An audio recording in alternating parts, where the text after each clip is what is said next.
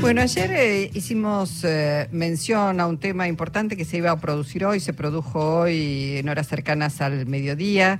Eh, tiene que ver con un- una suerte de acuerdo eh, de 10 puntos que impulsó la Defensoría del Pueblo de la Ciudad Autónoma de Buenos Aires a propósito de la violencia de género en las redes. Eh, está en línea María Rosa Muñoz, es la titular de la Defensoría del Pueblo de la ciudad. Hola María Rosa, Jorge Alperín y Luisa Balmaya, te saludamos. Hola, buenas tardes, ¿cómo están? Bien, muy bien. Bueno, eh, interesados en esto porque la verdad es que, entre otras cosas, nos llama la atención la cantidad de organizaciones que adhirieron o suscriben esta, este convenio, esta suerte de acuerdo para trabajar en conjunto y, y tratar de, al menos, si no se puede eliminar, encontrar las herramientas como para ponerle un freno a la violencia a través de las redes, ¿no? Sí, a nosotros también nos sorprendió gratamente cuando empezamos con la iniciativa. Ya el año pasado la empezamos a trabajar, nos fuimos reuniendo con diferentes organizaciones y, y realmente cuando la difundimos y se enteraron, eh, se fueron sumando muchísimas. Tenemos más de 40 organizaciones firmantes de esta carta compromiso eh, de 10 puntos contra la violencia de género digital, que lo pensamos como una iniciativa eh, para empezar a trabajar el tema, ¿no? Claro, porque si hay un problema real es que no hay demasiada legislación y los pocos casos que pudieron ser llevados a la justicia entiendo que no han tenido casi resolución aún.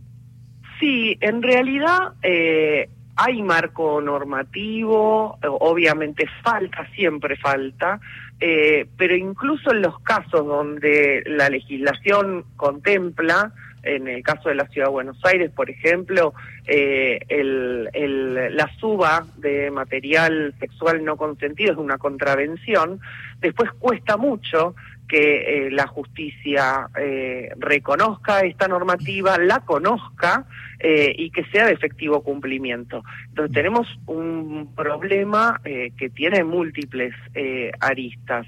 Eh, hay que trabajar sobre la norma, eh, hay que trabajar sobre el cumplimiento de la norma y hay que trabajar en realidad sobre la concientización de, de la población sobre esta problemática. María Rosa. Eh, es muy extensa, no se remite solo a la violencia eh, de género digital tal cual la conocemos, ¿no? Porque afecta a derechos de menores, de las personas trans, de la tercera edad.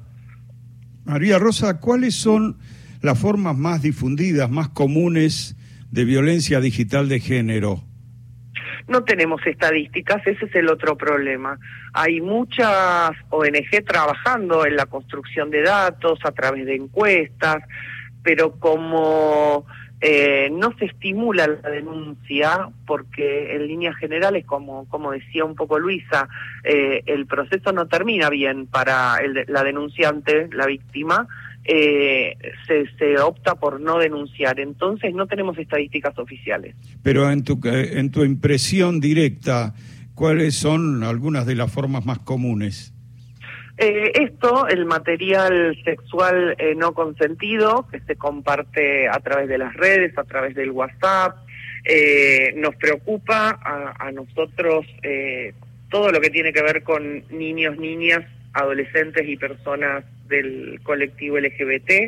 eh, que, bueno, no solamente tiene que ver con el contenido sexual, sino con esta construcción del discurso de odio, eh, ¿no? Eh, esta, este disvalor que se pone sobre determinadas publicaciones, fotos, opiniones, donde la persona posiblemente desde un lugar muy inocente comparte su vida y se ve atacada o por su conducción sexual o por su físico o bueno, por alguna discapacidad que, que esté a la vista, etcétera. Con el daño que genera eso este, psicológicamente, ¿no? En las personas y, y muchas mujeres nos consta, porque sobre eso sí hay estadística, han resuelto directamente ni siquiera salir, se repliegan, se repliegan del debate, de la discusión, porque es- son niveles de tanta violencia y tanta agresividad que directamente prefieren no intervenir, porque eso parecería, y como además las redes eh, muchos, muchas veces son anónimas, es, este, es como una, una bola de nieve que va creciendo y, a la cual no se le puede hacer frente. Fue parte muy importante de la discusión de hoy, esto que, que estás diciendo. Eh, em, porque después eh, la consigna que nosotros estamos tomando es lo virtual es real, primero porque hay un daño eh, psicológico inmediato, un daño emocional, eh, pero después hay un daño eh, de la discusión pública, porque como bien decís, muchas mujeres, muchas mujeres que tienen un perfil alto, que son protagonistas de la política, que son militantes de algún sector, optan por replegarse. Entonces esa voz eh, ya no está más, esa voz está ausente y eso empobrece el debate público. Eh, más allá de eh, que por suerte estuvieron presentes el, el, grupo de la red de editoras de género, por ejemplo, las periodistas son un blanco preferido en, en la última etapa.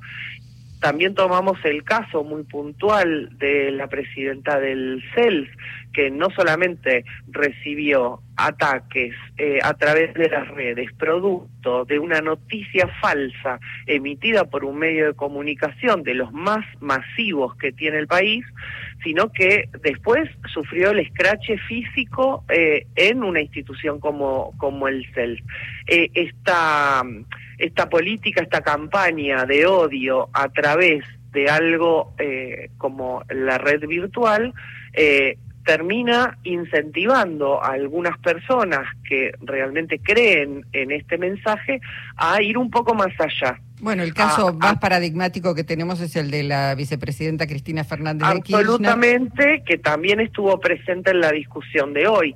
Eh, tiene el mismo origen, tiene el mismo origen, una exacerbación eh, y una voluntad de determinados factores de provocar eh, un sentimiento de odio y algo que es muy recurrente, nadie hace nada con esto, nadie hace nada y la necesidad de ser protagonista y, transformar ese nadie en alguien termina en un atentado, en un intento de magnicidio. Mm, bueno, ojalá este, este compromiso asumido por tantas organizaciones que son nacionales, internacionales, regionales, eh, tengan, eh, vayan encontrando el camino para desactivar esos discursos. María Rosa, muchísimas gracias. Eh. Gracias a ustedes. Hasta pronto. María Rosa Muñoz, la titular de la Defensoría del Pueblo de la Ciudad.